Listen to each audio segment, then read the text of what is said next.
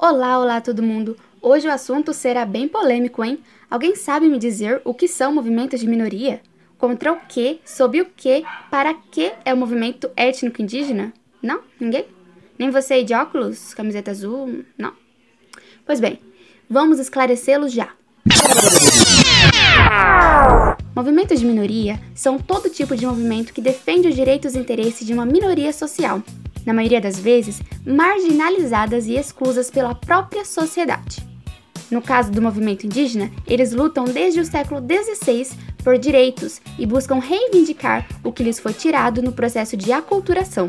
Isso mesmo, quando Cabral e sua tropa lusitana pisam em solo brasileiro e se sentem no direito de roubar a óptica cultural indígena e convertê-los à sua. O tal do vai ser católico sim, Desde então, a população indígena vem perdendo cada vez mais espaço que lhes pertenciam por direito. O marco inicial do movimento indígena foi no ano de 1940 no México, momento em que foi realizado o primeiro Congresso Indígena Americano, com o objetivo de criar e discutir políticas que pudessem zelar pelos índios na América.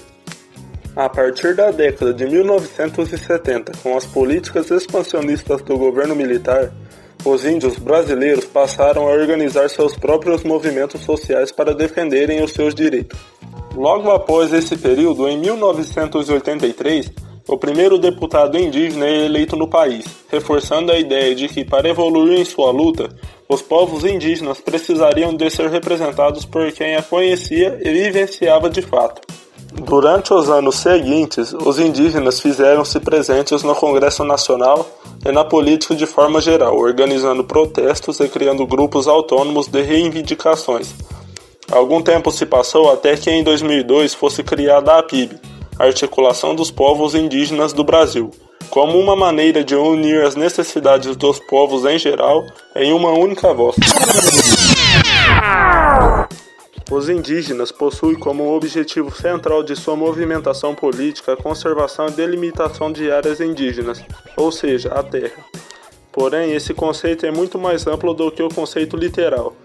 Dentro do conceito terra, estão inseridas reivindicações como educação, saúde diferenciada, respeito e reconhecimento à cultura, projetos socioeconômicos destinados aos diversos povos, áreas de preservação e fiscalização e o cumprimento de leis e demarcações. A luta do movimento indígena no Brasil abrange muito mais do que apenas o território físico. Uma de suas grandes exigências é a possibilidade de manter sua cultura, seu modo de vida. Em 2001, quando eu já estava com 18 anos, fomos arrancados de lá por meio de uma liminar judicial e debaixo de muita bala. Todas as crianças, as mulheres, foram colocadas dentro de uma casa de sapé, uma casa sagrada, e tentaram atear fogo. O meu pai, o cacique Marcos Veron, ajoelhou para os pistoleiros, os policiais e falou: Não façam isso, a gente se rende. Então nós fomos jogados para a beira da estrada. Valdelice Guarani Kaiowá, tribo do Mato Grosso do Sul. Junto com a floresta, foram embora remédios que a gente nem chegou a conhecer. Povos que estavam, viviam e protegiam a floresta. Metade desapareceu e a outra metade vive de forma precária nas cidades. Acabaram os bichos, acabaram as plantas, já não tem florescer. As tantas aves que cantavam, no lugar delas, agora é um ou dois passarinhos tristes, sozinhos cantando. Emerson Uirá, tribo da Amazônia. Aqui antigamente só tinha indígenas. Essa é a história que meu pai e meu avô contavam antigamente. A gente fazia festas, grandes festas, onde só tinha indígenas.